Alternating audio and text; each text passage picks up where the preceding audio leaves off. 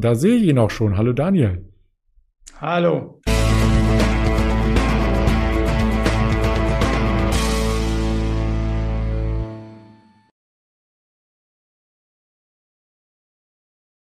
Vollgepackt mit Informationen hier ganz viel für uns bereithältst. Das sind wir auch von dir gewöhnt. Ich habe gerade so ein bisschen erzählt, dass du auch immer für die Marktinterviews bereitstehst auf dem Kanal, den ich gezeigt habe. Insofern ist das ein Rundum-Paket, was wir hier den Interessenten für Börse, für Finanzen bieten. Und heute haben wir als spezielles Thema, und da blende ich gerne noch einmal unsere Titelfolie ein, DAX 20.000 oder der große Herbstcrash. Das klingt von der Überschrift ein bisschen nach Clickbait, aber tatsächlich es ist alles möglich. Wir haben es in den letzten Jahren erlebt und wir wissen vor allem auch, dass gerade wenn eine Wahl ansteht, hier sehr, sehr starke Bewegungen dann im Nachgang eintreten können. Ich möchte aber nicht zu viel verraten, sondern dir die Bühne überlassen. Spezial vielleicht mit dem beginnen, äh, was ich in den letzten zwei, drei Tagen am Markt getan hat, ähm, was ich aber auch an Infos bekommen habe von den Akteuren, die im Markt aktiv sind, also sprich äh, aktive Fonds in Deutschland, Pensionskassen, ich habe mich sogar mit jemandem unterhalten, der große Bestände für die Kirchen verwaltet. Die sind ja auch in Deutschland ein äh, Player. Und äh, wir haben eine sehr kuriose Situation vor dieser Wahl. Und die ist vielleicht auch mitursächlich dafür, dass wir jetzt zwei Tage vor der Wahl mal so eben einen 700-Punkte-Move im DAX gesehen haben. Denn wir waren ja am Montag bei 15.000 und ein paar Punkte. Heute 15.700 nahezu. Das ist ja im Grunde genommen sehr merkwürdig, wenn man auf die Wahl am Sonntag schaut. Denn wir haben ja gehört, so viele Investoren sind Risk-Off-Modus, weil sie Angst haben vor Rot-Rot-Grün. Ich denke, da brauchen wir nicht viel diskutieren. Das wäre für den Kapitalmarkt mit Sicherheit das denkbar ungünstigste. Da haben sich aber sehr viele schon, und zwar nicht nur zwei, drei Tage vorher, sondern schon mit deutlichem Vorlauf gehatcht. Und jetzt haben wir das Verrückte gesehen, dass am Montag sich die ersten auch schon wieder eingedeckt haben. Und zwar deutlich. Und wir hatten jetzt äh, eine Woche vor dieser Wahl einen Dreiklang, den man so auch nicht hat. Äh, es kam eine Parallele zur Wahl in den USA zustande, äh, die wirklich bemerkenswert ist. Wer sich mal die Volatilität auf eineinhalb Jahre zurück anschaut oder aber auch die Dips innerhalb von DAX und SP 500 äh, seit dem Sommer 2020. Der wird feststellen, wir hatten einen deutlichen Rückschlag in der Woche, ehe in den USA-Wahl war im letzten Jahr. Da gingen die Märkte tauchen. Äh, der eine oder andere wird sich noch erinnern. Der DAX wurde durchgereicht bis fast 11.200. Das war eine unglaublich große Einstiegschance rückblickend und im Grunde die zweite große Einstiegschance nach dem großen äh, Crash rund um Corona im Frühjahr. Und ähm, Entschuldigung, jetzt haben wir die Besonderheit, wenn man hier auch den DAX sich mal anguckt auf die letzten zehn Jahre, da sieht man äh, sehr schön dieser zweite äh, Haken auf der rechten Seite. Das ist die Woche vor Donald Trump. Und genau in der Woche war auch der Fear and Greed Index in den USA, also das Sentiment für die internationalen Kapitalmärkte und vor allem für den S&P 500 im sehr roten, feuerroten Bereich bei der sogenannten Extreme Fear. So. Das haben wir am vergangenen Montag auch gesehen. Also eine große Sorge am Markt und sehr viel Absicherung. Parallel dazu kam, dass der SP 500 seine 50-Tage-Linie gerissen hatte und die 125-Tage-Linie das erste Mal seit letzter Oktoberwoche 2020 angetestet hat von oben. Auch das genau gleichklang zur Woche vor der US-Wahl. So, jetzt gucken natürlich die internationalen Investoren nicht unbedingt, auf, ob Saskia Esken oder Annalena Baerbock oder Olaf Scholz oder Armin Laschet in äh, Verantwortung äh, kommen, sondern die gucken sich das große Bild an. Dieses große Bild hat jetzt aber ja, zufällig oder vielleicht auch leicht saisonal bedingt oder geopolitisch bedingt mit dieser Absicherung, die Investoren auf den DAX sowieso haben und der Short-Positionierung gematcht. So, und deswegen gab es am Montag beispielsweise eine deutliche Eindeckung und die vollzieht sich ja über die ganze Woche seit Montagnachmittag hinweg.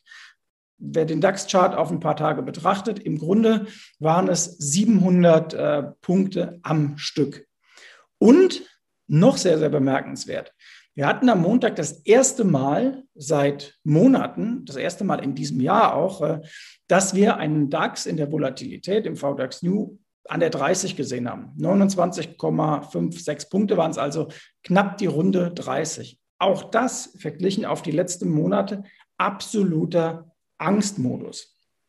So, das Blöde ist, das Ganze geht für viele Investoren gerade jetzt vor der Wahl nicht damit zusammen, dass sie sagen, naja, eigentlich müssten wir doch viel mehr Angst im Markt haben. Und zwar in Punkten greifbar.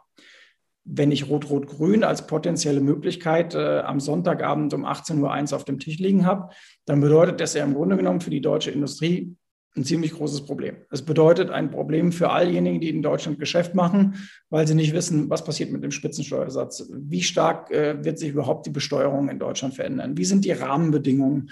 Und äh, wir wissen auch, Wirtschaft ist zu 50 Prozent Psychologie. Und ob die Investoren und die Privatunternehmer in Deutschland das so lustig finden, wenn die Linke vielleicht mit 6 Prozent da äh, in einer möglichen rot-rot-grünen Koalition mitbestimmen könnte, Weiß ich nicht. So, dann hast du internationale Investoren, ich nenne mal zuallererst BlackRock, die einen wesentlichen Anteil an allen DAX-Konzernen haben. Die schauen auf diese Wahl, aber die gucken natürlich nicht äh, jede Wasserstandsmeldung und Umfrage, sondern die sehen im Moment vor der Wahl erstmal, okay, entweder wird da Scholz von der SPD vorne sein oder es wird ähm, Kollege Laschet von der CDU vorne sein. Also für einen internationalen Investoren, der nur auf die Top-Player guckt, erstmal kein großes Problem. Man hat ja auch eine Vergleichsbasis der letzten 25 Jahre. Sieben Jahre Schröder, 16 Jahre Merkel. Okay, fair enough. Ähm, ziemlich stabile Verhältnisse im Grunde genommen. Und äh, man sagt, naja, da regieren mal die Roten und mal die Schwarzen, ist jetzt nicht so das Drama. Ich glaube aber trotzdem, dass wir am kommenden Montag vielleicht gar nicht mal von der deutschen Seite her Probleme kriegen könnten, wenn nicht, wie hier zu sehen im Bild, Kollege Laschet jubiliert, sondern wenn die theoretische Möglichkeit Rot-Rot-Grün besteht. Weil dann nämlich die internationalen Investoren ins Spiel kommen. Die reagieren mitunter nämlich doch ziemlich auf den Punkt genau. Und da möchte ich den Dreh schlagen zu dem, was wir bei der ersten Wahl von Donald Trump erlebt haben. Damals waren ja im Vorgriff alle eigentlich relativ entspannt, wenn ihr euch erinnert. Ähm, ich weiß das noch ziemlich genau, weil wir damals mit Feingold Research ein Webinar die ganze Nacht gemacht haben. Und wir hatten damals die Idee, wir beginnen irgendwie abends, dann nachts um vier, halb fünf wird wahrscheinlich das Ganze durch sein. Ähm, viele dachten, okay, dann ist auch ähm, Hillary Clinton bestätigt und dann legen wir uns wieder hin und morgens werden die Märkte erleichtert aufatmen. Und dann passierte das Verrückte, ihr wisst es alle, Donald Trump wurde gewählt, auch gegen die Prognosen aller, der allermeisten Journalisten, die ja eher ohnehin ein bisschen nach links Ausschlag haben. Und das Verrückte war aber damals, die Märkte drehten sich in der Wahrnehmung innerhalb von Stunden. Ich weiß das, weil ich in der Nacht auch gehandelt habe über verschiedene internationale Marktplätze. Und wir hatten ja erst diesen unglaublichen Ausverkauf am Aktienmarkt. Und auf einmal dreht der Markt auf, hey, Trump ist doch gar nicht so schlecht, der ist ausgabenfreudig, der will äh, nach vorne, der senkt die Steuern und pum. Und wir hatten einen unglaublichen Schub. Ich glaube, es war in der Vorindikation, waren wir fast 10 Prozent in manchen Indizes im Minus. Am Ende des Handelstages alles sauber. Also der Markt hat unglaublich große Anpassungskraft. Genauso hätte er das am Montag aber auch, wenn man sagt, äh, hoppala, wir diskutieren ja gar nicht über neue große Koalition, wir diskutieren ja gar nicht über Rot-Rot, äh, über, über Ampel, über Jamaika, sondern wir diskutieren über Rot-Rot-Grün. Dann hast du nämlich diese Komitees, die sich montags zusammensetzen und sagen, hm, was machen wir denn jetzt mit Deutschland? Ja, wie ist denn das Mikroumfeld da? Naja, es gibt keine Regierung wahrscheinlich bis Ende des Jahres. Frau Merkel wird die Neujahrsansprache halten, wovon ich übrigens ausgehe, dass sie das tun wird. Äh, das hat auch nichts mit äh, äh, großem Prognosemut zu tun, sondern das ist einfach in sich logisch, wie lange auch äh, es dauert, bis eine Koalition dann äh, steht. Und ähm, dann werden internationale Investoren sagen, hm, wenn ich so lange Unsicherheit habe, Andreas zeigt es hier gerade äh, wunderbar, 171 Tage waren es äh, beim letzten Mal. Äh, da kann man schon äh, ausrechnen, dass äh, das über das Jahresende wohl hinausgehen wird. Erstmal kommt die Sondierung und dann wird konkret verhandelt und dann gibt es irgendwann einen Koalitionsvertrag und so weiter. Das könnte den Markt durchaus stören. Wir haben es eben auf der Folie auch gesehen, wie viel, äh, wie wichtig der Außenhandel ist. Kann man jetzt sagen, naja, Du hast doch im DAX eine Delivery Hero drin. Wir wissen ja alle, die machen eigentlich gar kein Geschäft in Deutschland. Jetzt machen sie wieder ein bisschen was, weil sie neu dazugekommen sind. Aber im Grunde ist denen die Wahl doch egal.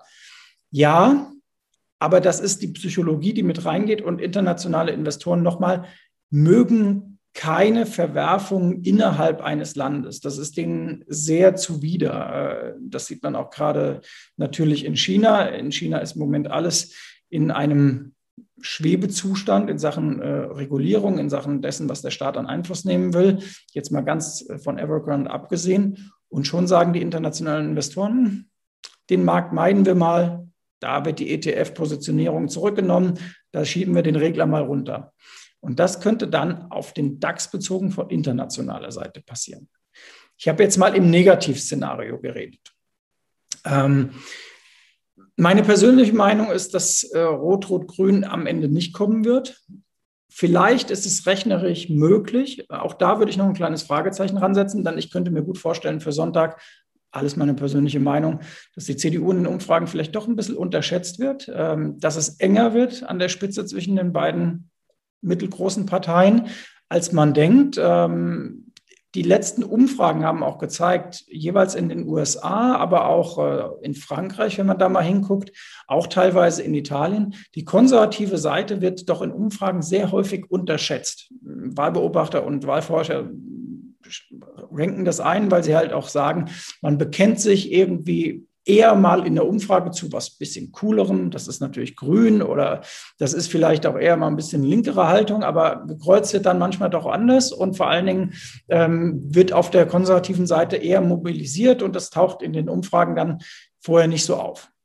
Deckt sich mit meiner Ansicht und ähm, gibt eine kleine Hoffnung, dass wir vielleicht doch keine negative Überraschung erleben am äh, Sonntagabend ab 18 Uhr 1. Und jetzt gehen wir mal weg von dem Negativszenario, das äh, auf Rot-Grün äh, bezogen, äh, Rot-Rot-Grün bezogen war. Und ich möchte noch ergänzend hinzufügen, warum glaube ich nicht, dass Olaf Scholz mit den Linken zusammengeht. Ich glaube, A, passt es programmatisch nicht. Ähm, und zwar im, im Sinne dessen, was er als Kanzlerkandidat gerne tun würde. Wenn man die Parteiprogramme übereinander legt, dann passt das schon ganz okay. Aber ich glaube, Scholz ist nicht, er ist ziemlich gerissen aus meiner Sicht. Ähm, ich kenne mich mit dem Wirecard-Fall einigermaßen gut aus und bin auch bei Cum-Ex nicht ganz auf den Kopf gefallen. Und man sieht, dass Olaf Scholz da, glaube ich, schon sehr viel nicht gesagt hat und komische Gedächtnislücken hat an der richtigen Stelle für ihn. Ähm, also, dass man ihm äh, da nichts nachsagen kann oder anders gesagt, dass es an ihm abprallt. Aber ich glaube, er weiß auf der anderen Seite auch, dass äh, Instrumente wie der Mietendeckel in Berlin absolute Humbug und Schwachsinn sind.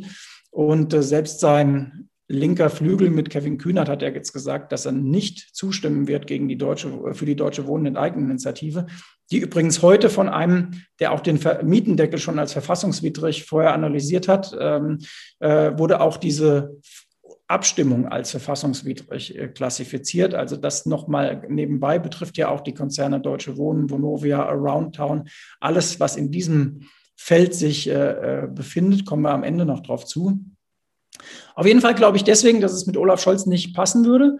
Und ich hatte letzte Woche das Vergnügen hier in Frankfurt bei einem äh, Bankentag ein bisschen mit Nikolaus Blome mich auszutauschen. Und wir sehen es ähnlich, dass Scholz, äh, glaube ich, die Linke auch nicht dazu nehmen wollen würde, weil man erpressbar ist. Äh, ich bin nicht mehr ganz jung und erinnere mich deswegen noch an äh, Hans-Christian Ströbele im Bundestag und äh, die Frage Auslandseinsätze der Bundeswehr, Kosovo und äh, die Erpressbarkeit, die im Grunde vom linken Flügel der Grünen in Teilen vorhanden war, in Richtung der Regierung von Gerhard Schröder. Und man stelle sich jetzt vor, es passiert ein international wichtiger Einsatz und die brauchen ihre Koalitionsmehrheit. Und die Linke würde sagen, ach, wir haben jetzt mal überlegt, nö, da wollen wir eigentlich nicht dabei sein. Ähm, dann bist du in einer extrem wackeligen Lage. Und ich hoffe, dass Olaf Scholz äh, sich da nicht hineinbegibt ähm, und nochmal, dass dieses Negativszenario an den Börsianern vorbeigeht. Punkt Nummer zwei, und äh, da können wir auf der Folie nochmal auf, äh, auf das große DAX-Bild gucken, denn die, ähm, äh, genau, vielen Dank. Das betrifft die Entwicklung des DAX in den letzten Monaten. Und man kann ja nur zwei Interpretationen fahren, auch mit Blick auf die Wahl. Dass man sagt, komisch, die Investoren haben irgendwie gar keinen Respekt vor dieser Wahl. Der DAX ist ja ziemlich weit oben und äh, festgetackert. Oder man sagt, vielleicht wäre er sogar ja noch ein Stück weiter oben drüber und man hat sein Potenzial bisher gar nicht ausgespielt und da sind implizit ein paar äh, Punkte Abschlag drin, eben wegen der Wahlunsicherheit. Und ich tendiere ein wenig zu diesem Punkt. Denn wer sich mal die Volatilitäten in VEX und VDAX New in den letzten Wochen angesehen hat, der konnte feststellen, dass wir so vor einer gewissen Zeit begonnen haben, einen gewissen Aufschlag im VDAX New versus VEX zu fahren. Drei, vier Punkte Aufschlag. Und in den Wochen und Monaten vorher liefen VEX und VDAX New einigermaßen parallel. Und das deckt sich mit meinen Erfahrungen und mit dem, was mir eben aus der Fondsindustrie und äh, von Pensionskassen und von äh, Vermögensverwaltern berichtet wurde.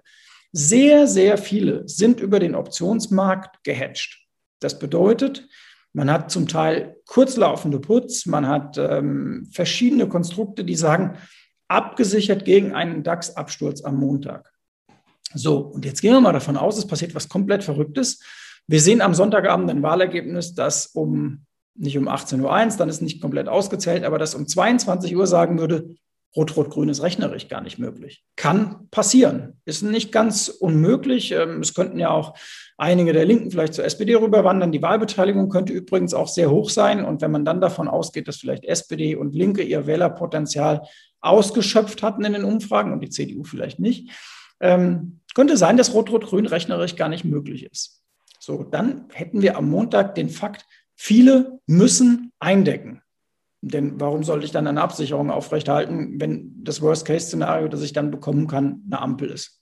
Denn da sind wir uns, glaube ich, einig. Für den Kapitalmarkt wäre, wenn Rot-Rot-Grün eh nicht klappt, die Ampel das Blödeste eigentlich. Und das aber auch noch verkraftbar, denn dann hätte man die FDP als korrigierenden Faktor drin. Ich denke, mit Jamaika könnte ähm, der Kapitalmarkt am allerbesten leben, womöglich sogar noch besser als mit einer großen Koalition. Denn ähm, was willst du nicht als Börsianer und glaube ich auch als Bürger? Du willst nicht, dass der unfähige ähm, Verkehrsminister Andi Scheuer von der noch viel, viel unfähigeren äh, Susanne Henning-Welso abgelöst wird als Ministerin. Das ist so das Worst-Case-Szenario, dass man sagt, das, was bisher nicht gelaufen ist, wird nochmal getoppt von welchen, die wirklich marktwirtschaftlich überhaupt gar keine Ahnung haben. Aber das Gute gebündelt aus Grün und Gelb und Schwarz, das fänden, glaube ich, sehr viele sehr attraktiv. Und äh, dann würde man auch sagen, naja, wir brauchen als Börsianer auch gar nicht diese Sicherheit unbedingt, dass man sagt, es wird jetzt Jamaika oder äh, eine Ampel, sondern dann würde man am Markt sagen, alles klar, zur Tagesordnung, lass die mal sondieren, lass die mal verhandeln. Es wird eine Regierung geben, mit der können wir leben. Punkt, Haken dran. Und dann wäre die Nummer am Montagnachmittag aus meiner Sicht äh, bezogen auf die Wahl im Grunde fast schon durch. Dann würde man sich fokussieren auf den Rest des Septembers, auf die nächste Quartalsaison und auf das, was vor dieser Regierung auch liegt, nämlich äh, ja, die zahlreichen Herausforderungen, äh, die Knappheiten am Rohstoffmarkt, die Energieversorgung. Da gibt es ja auch, äh, wie man hört, ein paar Problemchen. Und ähm, darauf das sicherzustellen. Übrigens, kleiner Exkurs mal, äh, wie wichtig auch solche Entscheidungen sein können. Wir lesen dieser Tage aus, aus England, dass dort das Problem der Gaslieferung noch viel, viel heftiger ist als in Deutschland. In Deutschland ist es schon unangenehm und es sprechen ja große Boulevardzeitungen schon von Erpressungspotenzial seitens Wladimir Putin in Richtung Gasdurchleitung. Dadurch, dass UK jetzt ähm, für sich äh, steht, sieht es dort noch dramatischer aus. Dann sind die Supermärkte bei denen halb leer. Also da sieht man, Brexit damals war am Tag bedeutend, aber bedeutet, äh, findet seine Bedeutung jetzt noch Jahre später. Ich erinnere mich auch noch an diesen äh, Brexit-Tag übrigens. Auch dort war vorher im Grunde weniger, übrigens mal als Rückblick, wenig eingepreist. Und ihr erinnert euch vielleicht, morgens machen die Märkte auf und es rauscht mal so richtig runter, weil auch damals das Negativszenario im Grunde unterschätzt wurde und auch da wieder von den Prognostikern und von den Medien eher dorthin geschrieben wurde, so, ja, wird schon gut gehen. Und äh, da hat man, will ich mal sagen, die linksliberale Elite in London übergewichtet über das platte Land. Ich darf das so mal sagen, weil ich komme aus der angrenzenden Eifel ähm, und vom Mittelrhein, also ähm, aus der Nähe von Mayen, äh, um es mal genau zu sagen. Und ähm, ja, da hat man einfach den, den einfachen Mann vom Land unterschätzt und das sollte man in Wahlumfragen, wie ich finde, nie tun und großen Respekt zeigen, äh, zumal wenn das mehrmals passiert. In den USA war es ja bei der Wahl auch passiert und mal schauen, ob das am Sonntag auch so kommt. Andreas, ich habe ein paar Fragen gesehen. Ich könnte die mal zwischenschieben. Ja, gerne. Wenn du die mitliest, dann nimm sie ja, gerne mit genau. rein. Ging um Immobilien zum Beispiel. Genau, also äh, etwas äh, Zustimmung zu meinen, äh, zu meinen Rot-Rot-Grün-Thesen. Ähm, aber die Zeit ohne Regierung 2005 äh, und 2017 war die beste Phase für die Börse und die Wirtschaft. Oder nicht, fragt hier ein Diskussionsteilnehmer.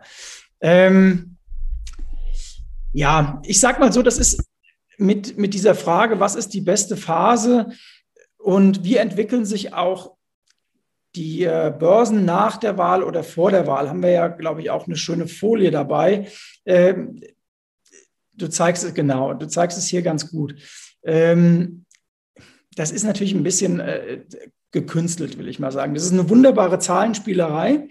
Ähm, es ist einfach die Frage, was kommt da alles zusammen? Und zwar an geopolitischen Begebenheiten. Also man stelle sich mal vor, wir hätten jetzt, hätte durchaus sein können, eine Woche früher gewählt. So, dann hätten wir am Montag nach der Wahl, äh, denn das war ja der letzte Montag, einen veritablen Rutsch gehabt im DAX. Da hätte vielleicht der eine oder andere gesagt, ja, das ist ja wegen des, wegen des Wahl, Wahlausgangs. Am Ende wäre es Evergrande gewesen, weil die hätten in China jetzt nicht gewartet, bis wir zu Ende gewählt hätten, bis sie ihren Immobilienkonzern vor die Wand gefahren hätten. Also wie gesagt, eine Woche vorher die Wahl und du hast ganz andere Entwicklungen. Und dazu kommt ja in Deutschland auch, ähm, das ist ja auch, hat ja viel damit zu tun mit der Feriengestaltung und äh, mit den äh, Ferienfestlegungen der südlichen Bundesländer. Wir wählen in Deutschland nun mal, upsala, ähm, nun mal im September. Und wir alle kennen die saisonalen Entwicklungen des DAX und das ist ein P500 auf September und Oktober bezogen. Also wir wählen eigentlich in eine saisonal extrem blöde Zeit hinein. Das heißt, es ist fast in sich logisch, dass die drei Monate nach der Wahl, wie du hier auch schön abgetragen zeigst, ähm, in der Regel ziemlich gut laufen und die drei Monate vor der Wahl in der Regel ziemlich volatil daherkommen. Und äh, das Volatil kann man auch ganz gut sehen. Wir haben ja da alles dabei zwischen minus 24 Prozent, was wirklich ein äh, Stück aus der äh, Bärenpulle ist, und gleichzeitig knapp 20 Prozent plus 83 unter Kohl und ähm, Schwarz-Gelb. Also das sehr, sehr bemerkenswert. Und dann ist bei Wahlen natürlich auch noch immer immanent, wie gehe ich in eine neue Regierungsperiode rein? Äh, wenn mich nicht alles täuscht, hatten wir ja äh, das Jahr 2008 mit äh, Lehman. Und ähm, wenn mich nicht alles täuscht, kam dann in den USA ja der Regierungswechsel. Und äh, das war ja auch nicht gerade der brillanteste Start für Obama, wenn ich mich da recht erinnere und richtig zurückrechne.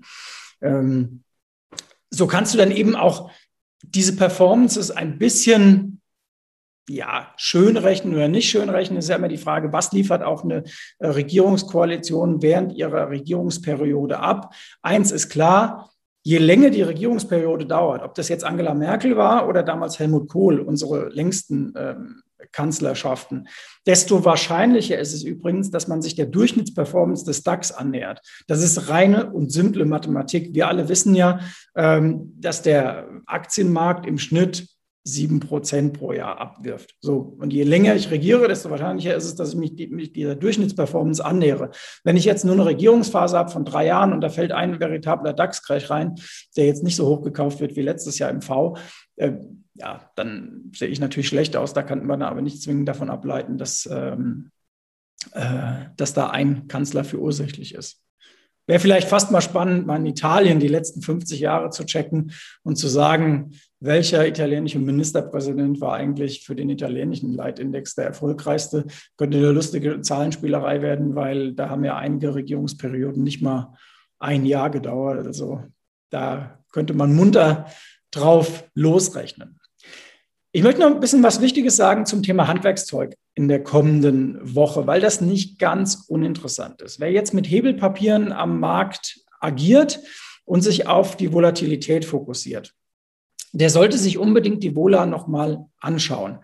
Ähm, denn auch da ein Tipp, bemüht mal bitte den gängigen oder die vielen gängigen Optionsscheinrechner, die es im Internet gibt Und dann wird man sehen, einfach mal durchgespielt, wie wichtig der Wohler-Einfluss ist. Wir machen das sehr häufig, weil es eben ein deutlicher Unterschied ist. Wenn du nach einem singulären Ereignis, sage ich mal, auf eine Markterholung spekulieren willst, ob du dann in einen Turbo gehst oder ob du in einen klassischen Optionsschein gehst. Warum ist das so? Nun, wer am letzten Montag beispielsweise auf eine DAX-Erholung gesetzt hat, mit einem relativ kurzen Call-Optionsschein, der hat die Kursrichtung ohne Zweifel getroffen, plus 700 Punkte. Glückwunsch. Aber der Call hat an Wert dennoch unsichtbar einiges eingebüßt. Warum? Weil der Kursverlauf des DAX war so, also von links unten nach rechts oben, wunderbar, besser konnte es kaum sein, aber die Vola ist eben von 30 auf 24 Punkte um 20 Prozent gesunken. Und so ein 20-prozentiger Vola-Verfall, der macht einfach verdammt viel aus äh, bei einem klassischen Optionsschein. Und deswegen sagen wir immer, wenn ihr euch dann an den Markt hängt, nach so einem Ereignis. Ähm, Macht es am besten mit einem niedrig gehebelten Turbo. Das bringt mehr. Das ist übrigens nicht nur für die Bundestagswahl der Fall, sondern das kann man auch äh, sagen für Quartalszahlen. Wir haben das äh, häufig schon gehabt äh, bei Quartalszahlen, dass beispielsweise in früheren Zeiten mal eine Amazon oder mal eine Netflix etwas schlechtere Zahlen hatten, also am Tag nach, den, nach der Zahlenbekanntgabe ähm, leicht abgestraft wurden und äh, Leute aber direkt zum Opening Call gekauft haben. So, und danach gab es eine Erholung der Aktie und der Call hat sich nicht bewegt. Und das lag dann daran, die Vola kam raus und ähm, der Call ist dann zwar gestiegen, aber die Vola-Komponente hat ähm, die Kurssteigerung des Calls schon fast wieder aufgefressen. Also am Ende war dann doch nichts äh, Großartiges zu holen. Genau das Umgekehrte ist bei einem klassischen Put der Fall. Selbst wenn es am Montag jetzt runtergehen sollte leicht, könnten wir das Phänomen haben, einen sinkenden Markt und trotzdem leicht sinkende Volatilität. Und das ist bei solchen singulären Ereignissen ähm, als Ausnahme zu sehen. Denn im Grundsatz gilt ja am Kapitalmarkt, wenn es runtergeht, steigt die Vola eher. Habt ihr letzte Woche gesehen, als der DAX an die 15.000 gereicht wurde am Montagmittag. Und wenn es nach oben geht, dann fällt die Vola eher. Auch das konnte man letztes Jahr äh, wunderbar sehen, ab dem Frühjahr. Wir hatten letztes Jahr einen VDAX New zeitweise knapp an der 100 und ähm, der sank dann erstmal in die Region von äh, 50 und dann ging es im zweiten Halbjahr in die Region von 30, so als Floor in der Volatilität und das immer mit gemächlich steigenden Märkten. Also das ist ganz wichtig, dass man da auch zum richtigen Handwerkszeug äh, greift und sich die Gewinne nicht auffressen äh, lässt. Genau. So, jetzt hat oh, jetzt steht hier zwei Teilnehmer, haben die Hand gehoben. Äh, ich weiß nicht, ob das jetzt noch eine. Ob, ah, okay. Ja, da ging es einmal darum, ähm, mit CFDs auf das aktuelle Thema noch einmal auszubauen auf noch weitere Produkte und dann im Weiteren, ob es nicht auch eine Minderheitsbeteiligung mit Rot-Grün geben könnte, wenn du noch mal Richtung äh, Politik gehen möchtest. Eine Minderheitsregierung, ich erinnere mich noch in Sachsen-Anhalt, äh, war das, glaube ich, Reinhard Höppner, der eine Minderheitsregierung damals äh, von der Linken toleriert geführt hat. Äh, sehe ich jetzt nicht, dass äh, Rot-Grün sich äh, tolerieren ließe. Glaube ich, ist auch auf Bundesebene absolut nicht das, was du gebrauchen kannst. Äh, das, das glaube ich nicht. Ähm, wir haben noch sehr viele Unentschlossene. Äh, ich glaube, für die CDU gibt es am Sonntag einen Faktor, der nicht ganz unwesentlich ist. Gutes Wetter. Das meine ich ganz äh, äh, ohne Spaß, denn äh, gerade viele ältere Menschen wählen doch eher die CDU und äh, wählen vielleicht nicht unbedingt per Briefwahl. Und wenn die Sonne scheint, gehen die vielleicht doch eher vor die Tür und sagen, Mensch, ich mag den Laschet zwar nicht, aber den Gang ins Wahllokal kommen, ich wähle halt doch mal wie immer die CDU. Das zeigen auch die Umfragen und die, und die Schätzungen, dass die CDU das meiste Wählerpotenzial äh, noch theoretisch frei hätte. Es sagen äh, alle momentan, dass die SPD im Grunde das ausgeschöpft hat, was da ist, dass da nicht mehr so richtig viel zu holen ist und dass deswegen auch äh, da stehen, wo sie stehen. So, und wenn die CDU noch richtig mobilisieren kann, dann könnte da noch was gehen. Äh, letzte Woche bei dem äh, bei der Begegnung mit ähm, Herrn Blome war auch Herr Bosbach zugegen. Und von dem kann man halten, was man will, aber er hat erzählt, dass er äh, quasi jeden Tag drei, vier Termine macht und in NRW rumgereicht wird von A nach B mit dem absoluten Auftrag, in den letzten zwei Wochen nochmal jeden aus dem Keller holen, der irgendwie äh, äh, zwei Beine hat, die einigermaßen laufen können und ab an, an äh, zur Wahl und das Kreuz bei der CDU machen und quasi der alte Mann muss noch mal raus und, und, und Wahlkampf machen. Und das könnte die äh, CDU durchaus äh, mobilisieren. Und dann die sehr gute Frage von Gerold, ob ich dann am Montag mit einem Anstieg des DAX auf 16.500 rechne. Ähm, ich denke nicht, oder naja, denkbar ist alles, aber ich glaube jetzt nicht, dass wir am Montag gleich auf 16.500 durchziehen. Aber dieser vehemente Kauf des DAX am vergangenen Montag und auch das deutliche Zulangen wieder in den USA und gleichzeitig das Verbleiben vieler Sentimentindikatoren im Moment noch auf abgesichert, vorsichtig, zeigt mir im Grunde, dass wir vielleicht 2021 wirklich die Phase bekommen könnten, ähm, dass die Dips immer gekauft werden, weil immer noch zu viel Geld da draußen ist. Und äh, dass die Märkte nach dem kleinen äh, Durchhänger jetzt im September, vielleicht gibt es nochmal ein zweites Bein nach unten mit den Quartalszahlen, bei denen ich mit einigen Verwerfungen rechne, Anfang Oktober, aber dass wir relativ zügig dann in so eine Weihnachtsrallye durchstarten. Und ähm, wir haben bei Final Research im Grunde seit April gesagt, wir sehen beim DAX bei 16.000 spätestens einen Deckel drauf, da hatten wir recht. Äh, Teil 2 meiner Aussage war, dass ich aber noch mit einer Korrektur rechne. Die könnte bis in den Bereich 14.000 reichen. Oder anders gesagt, ich hatte mich so geäußert, es wäre auch sehr gesund, wenn das so wäre. Äh, jetzt haben wir die 15.000 gesehen. Das war im Grunde die halbe Strecke. Die 14.000 wird nicht einfach nach unten. Ähm, und das hat einen ganz bestimmten Grund. Diese Absicherung der Investoren. Viele haben Absicherung. Und ich habe mich am Montag mal umgehört bei ein paar Leuten, auch, auch aus Investmentbanken, die mit Vermögensverwaltern zusammenarbeiten und habe gesagt, wie war denn der Montag? Erzähl mal. Äh, weil im Grunde uninteressant ist, ob Privatanleger da reinkaufen, sondern es ist interessant, was macht das große Geld? Und die sagten mir alle, die Vermögensverwalter haben am Montag massiv angerufen und gesagt, preis mir was, zeig mir Produkte mit 6% PA, zeig mir dies auf eine Barrier von dort. Also viele Derivate waren da auch äh, gesucht, die Vermögensverwalter einsetzen. Und die Nachfrage war ausgesprochen groß. Also die haben gesagt, wir warten eigentlich seit Wochen, um Geld unterzubringen. So, das ist das Blöde halt, dass schon nach 5, 6 Prozent Korrektur im DAX die, die Bildschirme heiß laufen und ähm, Anfragen kommen zu sagen, wir müssen Geld unterbringen. Das zeigt, da draußen ist immer noch institutionelles Geld. Und das hat eben damit zu tun, jetzt mal unbenommen äh, von der Wahl am Montag, dass die wahre Politik hier so zweieinhalb Kilometer Luftlinie gemacht wird bei Frau Lagarde. Und sowohl Frau Lagarde als auch die FED in dieser Woche ja gesagt haben, also macht euch mal keinen Stress mit Zinserhöhungen und wir tapern vielleicht irgendwann mal. Gestern die Formulierung der FED war schön, soon. Das, äh, das, das klingt gut. Das ist so ein bisschen wie wenn ich zu Hause anrufe und sage, ich komme bald mal wieder vorbei bei meinem Vater. Der weiß dann auch nicht, kommt der nächste Woche oder kommt der in drei Wochen mal zum Fahrradfahren. Ähm, also soon ist ein weiter Begriff. Und das ist natürlich dominanter über den Gesamtmarkt äh, und die äh, Wahlentscheidung am Montag, das muss man klar sagen. So, jetzt schaue ich mal. Ähm Wir hatten ja auch noch das ganz, ganz langfristige Bild im DAX hier aufgebäumt und ja, äh, da würde so ein richtig tiefer ein, ein Schnitzer oder so eine Kerbe auch zu sehen sein, wenn da wirklich mal was kommt. Wir hatten diese eine Kerbe bis zur 10.000. Das war die Trump-Wahl, der Tag nach der Trump-Wahl, richtig? Äh, genau, genau. Das äh, war der Tag nach der, äh, der Trump-Wahl. Und ähm, es wäre natürlich wünschenswert, wenn wir im DAX nochmal zurückgehen würden auf das alte Ausbruchsniveau, so 13.800 bis 14.000. Also das wäre wirklich wünschenswert. Aber ich mache Börse jetzt so viele Jahre und ähm, ich habe eine Feststellung, die Märkte gehen immer dahin, wo es der Mehrheit mehr wehtut, könnte man sagen.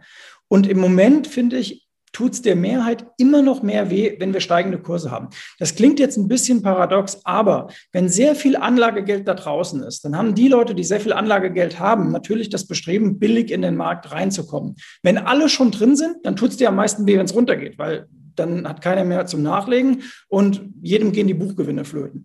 Aber wenn alle oder sehr viele Investoren immer noch sagen, Mensch, ich habe da noch Cash liegen, äh, das muss irgendwie rein, verdammte Axt, so und sagen, ah, ich hätte ihn doch gerne mal nochmal bei 14.000, aber dann verlierst du schon die Nerven und bei 15.000 wird wieder gekauft, dann zeigt das eben, der Weg nach oben tut manchem doch noch weh. Und ähm, wie gesagt, die Absicherungsquoten zeigen es auch nicht nur für den DAX, sondern auch für den SP 500. Die sind hoch.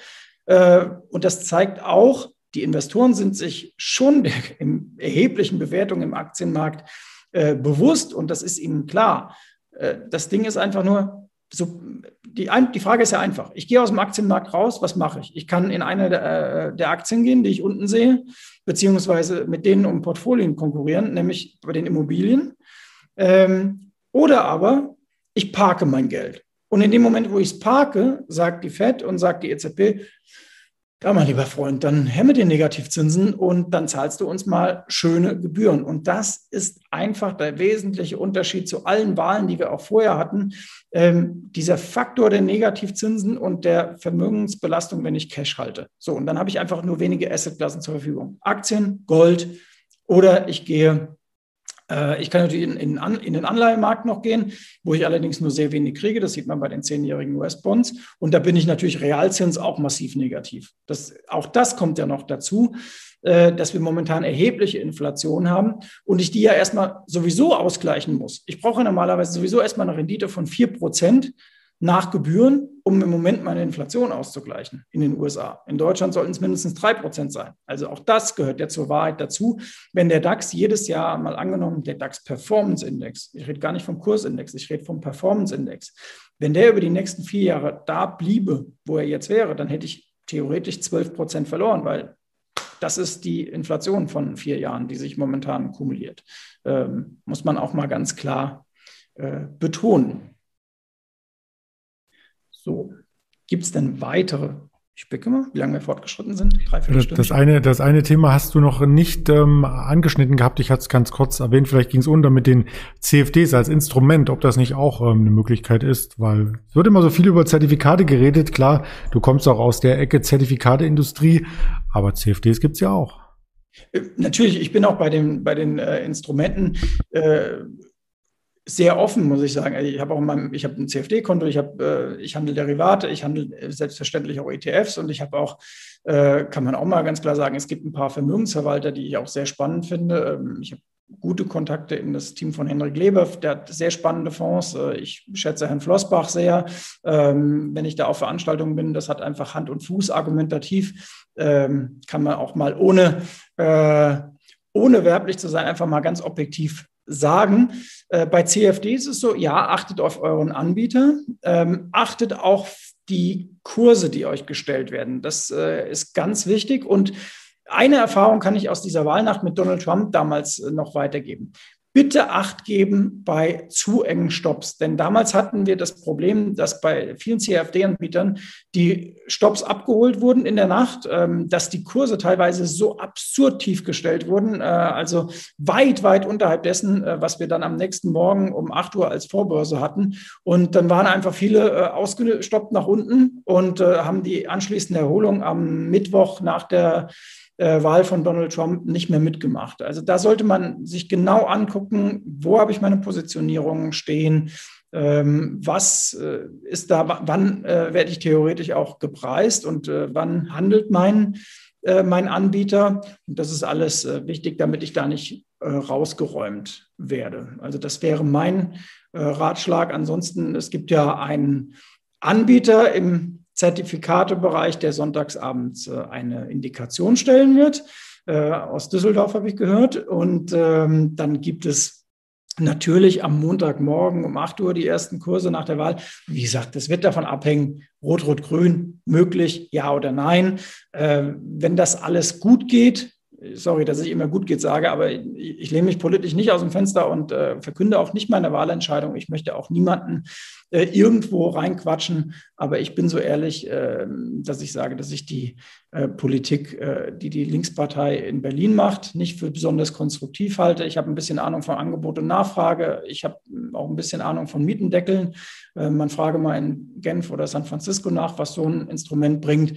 Und das finde ich einfach schwierig, wenn sowas dann auf Bundesebene umgesetzt würde, weil es weder Immobilienbesitzern noch Mietern hilft. Punkt. Das ist meine einzige, äh, mein einziges Wahlbekenntnis. Und mhm. ähm, auch ansonsten bin ich nicht ähm, den Extremen zugeneigt. Äh. Zu, zu den Instrumenten vielleicht noch ein Nachtrag von meiner Seite. Ich komme ja mehr aus dem Trading, direkt aus dem kurzfristigen Handel. Und äh, da gibt es natürlich auch beim CFD-Handel Indikationen, die rund um die Uhr laufen oder fast rund um die Uhr. So ähnlich wie der Future, der DAX Future, den es mittlerweile auch als Mini-Kontrakt und als Mikrokontrakt gibt. Auch der handelt nachts. Also da kann man sich entsprechend auch positionieren, absichern, wie immer man agieren möchte. Eine Frage war hier jetzt noch ähm, gar keine größeren Vorkehrungen treffen, Fragezeichen vor dem Montag. Also Absicherung hast du schon genannt. Ähm, wie siehst du selbst dort? Würdest du großflächig absichern? Weil das kostet ja auch Geld, so eine Absicherung. Genau, das kostet auch Geld. Ich habe ein bisschen Absicherung im Depot, die habe ich mir allerdings vor äh, gewisser Zeit schon aufgebaut. Äh, ich bin sehr antizyklisch in meinem Handelsstil und auch bei unseren äh, Portfolien und Depots, die wir bei Feingold Research fahren. Ich kann einfach mal sagen, was wir diese Woche gemacht haben. Wir haben am Montag in diesen äh, Rutsch im DAX in allen Portfolios Absicherung reduziert und abgebaut. Das habe ich auch persönlich gemacht. Ganz einfach, weil ich sehr viel auf Sentiment, auf Volatilität gucke und am Montag einfach Fakt war, du musstest chance-risikomäßig Absicherung reduzieren, weil wenn du einen VDAX New bei 30 hast und diese Ausverkaufssituation des vergangenen Montags, dann gilt es, Absicherung zu reduzieren. Das habe ich gemacht. Und ähm, ich habe jetzt so gestern angefangen, mal wieder ganz bisschen was aufzubauen ab dem äh, Level von 15.500. Und ähm, ich habe dann auch teilweise Gewinnmitnahmelimits stehen. Also wenn der DAX jetzt äh, nochmal 15.400, 15.300 erreichen würde, dann werden die automatisch ausgeführt. Also ich mache mir da auch gar keinen äh, großen Stress. Äh, das funktioniert über die letzten Monate mit diesen ähm, Gewinnmitnahmelimits übrigens sehr, sehr gut. Hatten wir auch schon mal in unserem diensttäglichen Call äh, und Gespräch angesprochen. Und ein Hinweis vielleicht noch, wer mit klassischen Turbos handelt, äh, damit rechnen, dass morgen spätestens ab dem Nachmittag äh, der eine oder andere Emittent vielleicht die Spreads ausweiten wird und dass die Aufgelder eventuell gerade bei den hohen Hebeln äh, steigen werden, deutlich oder sehr deutlich. Äh, warum? Weil es natürlich für Emittenten auch äh, von Freitag bis Montag dann ein leichtes äh, Gap-Risiko gibt. Äh, aufgrund der Wahl. Es gibt im Moment noch ein zusätzliches Gap-Risiko, weil du nie weißt, äh, sagt Evergrande jetzt äh, über Nacht äh, weiße Fahne, hallo, äh, wir können keine einzige Anleihe mehr bedienen. Das lastet ja auch noch auf dem Markt äh, on top. Und deshalb genau gucken, welches Instrument wählt man, welchen Hebel und vielleicht auch mal ausrechnen, wie ist denn das Aufgeld jetzt bei meinem DAX Turbo oder ähm, was zahle ich denn momentan für das Scheinchen, das ich mir da rausgesucht habe. Das wäre noch mein ganz praktischer Rat. Äh, und ansonsten vorher, wer jetzt spekuliert, dass die Grünen eine besonders starke Position in der neuen Regierung haben, der kann sich natürlich aus psychologischen Momenten mal angucken. Das ist so ein bisschen aus der Richtung, äh, man kann Ende November äh, auch immer mal Früher, als ich bei Börse Online war, war der Running Gag, ach, lass doch Ende November mal ein Turbo auf Kali und Salz reinlegen. Irgendwann schneit's und äh, der deutsche Retailmarkt kauft die K&S dann sowieso nach oben. Das war wirklich fast immer so. Und man konnte damals die Uhr nachstellen, dass eine Fraport dann schwächere Tage hat, wenn es schneit. So einfach ist manchmal Börse. Und es könnte am Montag gut passieren, äh, Andreas, wir haben es ja auch auf den Folien, dass eine Nordex oder, äh, oder eine SMA Solar äh, in der Richtung etwas Rückenwind dann bekommt und eine RWE vielleicht eher äh, Gegenwind äh, sehen könnte. Ähm, wenn wir jetzt mal, genau, hier haben wir die RWG, RWE mal aus dem Energiesektor in den letzten äh, Monaten schon ja, eher tendenziell ein bisschen äh, schwächer unterwegs. Auch eine Siemens Energy haben wir ja mal ganz nebenbei auch äh, schwächer gesehen zuletzt. Und Nordex fängt sich gerade im Chartbild ein wenig immer eine etwas äh, äh, problematische Aktie, so will ich sagen. Äh, kurze Hypes drin, dann liefern sie bei den Quartalszahlen nicht so richtig, dann geht es wieder nach unten, aber man sieht, dass denn der Bereich von 14 Euro, äh, das ist das alte ähm, Ausbruchsniveau aus dem Oktober letzten Jahres gewesen. Das hat man jetzt von oben angetestet. Und äh, vielleicht, wenn ein bisschen positives Sentiment äh, von grüner Seite und der Politik kommt, dann könnte das diese Aktien etwas unterstützen. Und wen könnte es hindern? Ja, Unovia Deutsche Wohnen oder eine Around Town, ähm, je nachdem, A, wie dieser Entscheid Deutsche Wohnen enteignen ausgeht oder wie auch generell eben die Frage ist, kommen die Linke ähm, theoretisch in die, also die, kommt die Linke, sorry, kommt die Linke theoretisch in die Regierung rein, denn das wäre natürlich für Immokonzerne der Worst Case und da ist es fast egal, ob ich wie Deutsche Wohnen, Vonovia im äh, normalen Immobilienbereich bin mit Wohnimmobilien oder eine Around Town und viele, viele andere im, eher im gewerblichen Immobilienbereich. Wäre für alle nicht gerade der Traum. Wobei dadurch, dass natürlich auch die Konsolidierung in dieser Branche vorangeschritten wird und ja, äh, Vonovia kommt ja quasi unter den Hammer und dann hat man noch ein zweites Unternehmen, was jetzt auch mit aufgekauft wurde. Ähm, dadurch steigert das ja auch die Effizienz und ist dann für Anleger wiederum ein, vielleicht ein Kriterium zu sagen, ich kaufe mir so einen ganz, ganz großen Big Player im Immobilienbereich, weil der einfach auch eine sichere Dividende erwirtschaftet. Ja, ist ein, äh, ist ein Argument, ja. Kann man als Argument mal äh, gelten lassen, ja. Aber du, du glaubst, die politischen Unsicherheiten würden dann überwiegen, das Dividendenargument?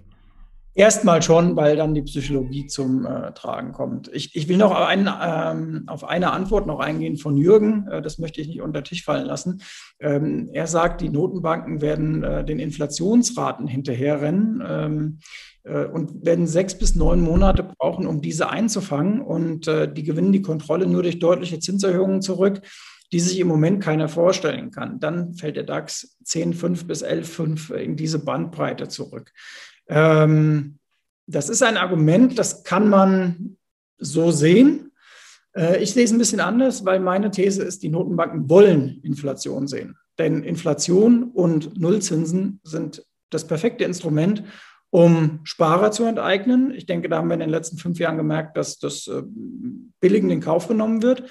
Und es ist das äh, ein gutes Argument und ein gutes Vehikel, um Staaten zu entschulden. Ich meine, wenn ich jedes Jahr 4, 5 Prozent Inflation habe und muss für meine Neuverschuldung äh, am Kapitalmarkt äh, quasi keine Zinsen bringen, wie das bei den USA oder Deutschland oder äh, Frankreich oder wie sie alle heißen der Fall ist, selbst Griechenland muss mittlerweile auf seine zehnjährigen Bonds kaum noch was zahlen, dann entschuldige ich, entschuldige ich, ja, entschuldigen könnten die sich auch mal, aber dann entschuldet man sich über diesen Weg und äh, daher glaube ich, Inflation ist nicht ein Problem für die Notenbanken, sondern Wunsch der Notenbanken. Es ist ein Problem von denjenigen, ähm, die ihr Einkommen nicht steigern können oder einfach äh, Geld auf dem Sparbuch haben und das ist unerwünscht. Das ist natürlich auch ein Argument. Ich habe noch eine Grafik mitgebracht, die haben wir noch gar nicht mitverarbeitet. Und dann stelle ich die Frage, wenn sie sonst nicht kommt, und zwar geht es um Internationalität. Ähm, wir hatten ja hier auch die Handelstage vor und nach der Wahl 2017 mal verglichen, DAX und S&P. Und da wäre dann konkrete Frage, wenn die Regierung nun feststeht, die Börse mag ja keine Unsicherheit. Wenn es die Sicherheit dann gibt und wir haben eine Regierung, ob das in 100 Tagen ist oder in fünf, sei mal dahingestellt. Glaubst du dann, dass der deutsche Markt dann auch vor dem Hintergrund internationaler Investoren dann wieder spannender wird und vielleicht auch aufholen kann? Denn die europäischen Aktien, die sind ja vergleichsweise gut gelaufen, aber andere wie die US-Aktien noch viel, viel besser. Ja, es könnte sein, dass wir einen kleinen Dreh Richtung äh, Europa bekommen, wenn wir nochmal diesen, äh, diesen Dreh auch Richtung Value sehen. Äh, denn dann ist natürlich eine Nasdaq vielleicht etwas mal im Hintertreffen und dann kommen Indizes wie der Eurostox 50 nach vorne oder auch der DAX käme dann nach vorne. Aber ich würde es dann wirklich äh, nochmal als diese zweite Welle raus aus Wachstumstiteln rein in Value sehen und äh, gar nicht mal unbedingt äh, auf die Politik ummünzen. Okay, klare Antwort. Dann haben wir das auch noch mit äh, besprochen. Inflationsraten hatten wir, glaube ich, schon vom Jürgen geklärt. Was kann man denn zusammenfassend sagen? Wir haben jetzt ungefähr eine Stunde ähm, das Thema erörtert, haben auch fünf Aktien vorgestellt, war auch sehr interessant. Die SMA Solar kurz besprochen, die habe ich nochmal eingeblendet im Hintergrund. Ähm, am Montag haben also die Großen die Absicherung eingekauft und die Privaten haben den Markt am Dienstag bis jetzt wieder hochgekauft. Kann man das so zusammenfassen oder ist das nur Interpretation von ihm ja, jetzt? ja, ich meine, ohne Zweifel kam da in dieser Woche eine Menge zusammen. Getrieben von, also man sieht, du brauchst ja nur DAX und S&P 500 übereinanderlegen, äh, dann sieht man, die Reaktionen waren ja deutlich. Der Ausverkauf am Montag übrigens im DAX, wenn wir diesen Handelstag uns nochmal in den Kopf zurückrufen, der war ja übertrieben. Und das ist ja auch das, was wir immer sagen, guckt euch mittags die Futures an. Wenn der DAX den US-Futures deutlich vorwegläuft, also wenn quasi da ein über Sell-off eingepreist ist und der Markt einfach nach unten übertreibt, wenn es dann bei den Amerikanern nicht ganz so schlimm kommt wie gedacht, hat man eine Chance auf einen veritablen Turnaround Tuesday. Genau das hatte man gesehen. Es war ja in der letzten Handelsdreiviertelstunde am Montagabend schon so, dass die Nasdaq schon ein bisschen zugelegt hat und dann sind wir ja Dienstag äh, richtig durchgestartet und haben auch den S&P 500 und die Nasdaq etwas überkompensiert an Performance in den letzten Tagen. Das lag aber auch daran, dass wir vorher halt auch richtig nach unten weggewischt wurden. Also da kamen Eindeckungen zusammen, ähm, ein paar Privatanleger und äh, Instis haben in der Tat auch äh, zugelangt, aber trotzdem sieht man, die sind immer noch abgesichert für den Montag und deswegen ist auch immer ein kleiner Short Squeeze drin. Und übrigens, da bekämen wir dann in den nächsten Wochen die Antwort. Wenn im DAX eingedeckt wird nach einer positiven Wahlentscheidung, dann sieht man auch rückblickend, dass das Potenzial im Grunde für über 16.000 schon da gewesen wäre in den letzten Wochen, dass halt diese Wahlunsicherheit ein bisschen äh, den Deckel drauf gespannt hat. Ähm, das werden wir als Antwort in der nächsten Woche bekommen. Bin ich sehr gespannt. Und das Schöne ist ja, dass wir uns auch am Dienstag ähm, schon wieder sehen. Und zwar hatte ich vorhin da auch den entsprechenden YouTube-Kanal mal eingeblendet, ähm, weil wir immer am Dienstag für die LS Exchange das Video haben. Und da werde ich dich dann äh, direkt drauf ansprechen, wie das Ganze gelaufen ist. Und das vielleicht kann ich hier an unsere Teilnehmer nochmal als eine Art äh, Spoiler, wie man es so schön sagt, auch noch einmal einblenden, den Kanal der nämlich nicht nur früh morgens vorbörslich einen Livestream mit mir persönlich enthält, wo man auf den Tag eingestimmt wird, auf die Termine, auf die Themen, die es gibt, sondern auch ein tägliches Händlerinterview beziehungsweise auch ein externes Interview mit dir beispielsweise immer am Dienstag und auch ein Wochenendformat und das soll es im Wochenendformat am Samstag noch einmal ganz, ganz ausführlich um die Bundestagswahl gehen. Da wird ein Händler der LS Exchange hier noch einmal Stellung nehmen, was denn aus dem Handel interessant ist, wie die Anleger reagieren und vielleicht auch noch ein paar ETFs vorstellen, mit denen man dann einige Sektoren, die nach der Wahl spannend sein können, hier mit entsprechend in seinem Depot ähm, verankert. So, ich würde mich hier auch gleich nochmal mit einblenden. Ich war gerade ausgeblendet, warum auch immer. Mhm. Gleich finde ich mich auch wieder, vielleicht auch nicht. Übrigens, ich, ich kann mal ganz kurz äh, noch einen Anker nutzen zum Dienstag. Wir hatten am Dienstag das Thema äh, und du am Montag ja auch der Lufthansa. Und äh, da konnte man ja übrigens auch vorbörslich am äh, wann war das gestern Morgen schon wieder handeln, also nach der Kapitalerhöhung. Und wir hatten diese Woche einen erstaunlichen Lerneffekt am Markt, denn mal Rückblick in den Januar. Damals äh, hatte die TUI ja eine Kapitalerhöhung hingelegt und damals am Tag nach der KE so, dass der Kurs zeitweise 48 Prozent im Plus lag, weil sehr viele auch ganz offensichtlich dieses Instrument der Kapitalerhöhung nicht verstanden hatten und nur gedacht haben, oh, die TUI ist billig, die kauft man jetzt mal nach oben. Und wir hatten uns das bei der Lufthansa jetzt auch angeguckt. Da war der Kurssprung am Tag nach der KE diese Woche so 8, 9 Prozent morgens zwischen 8 und 9 Uhr.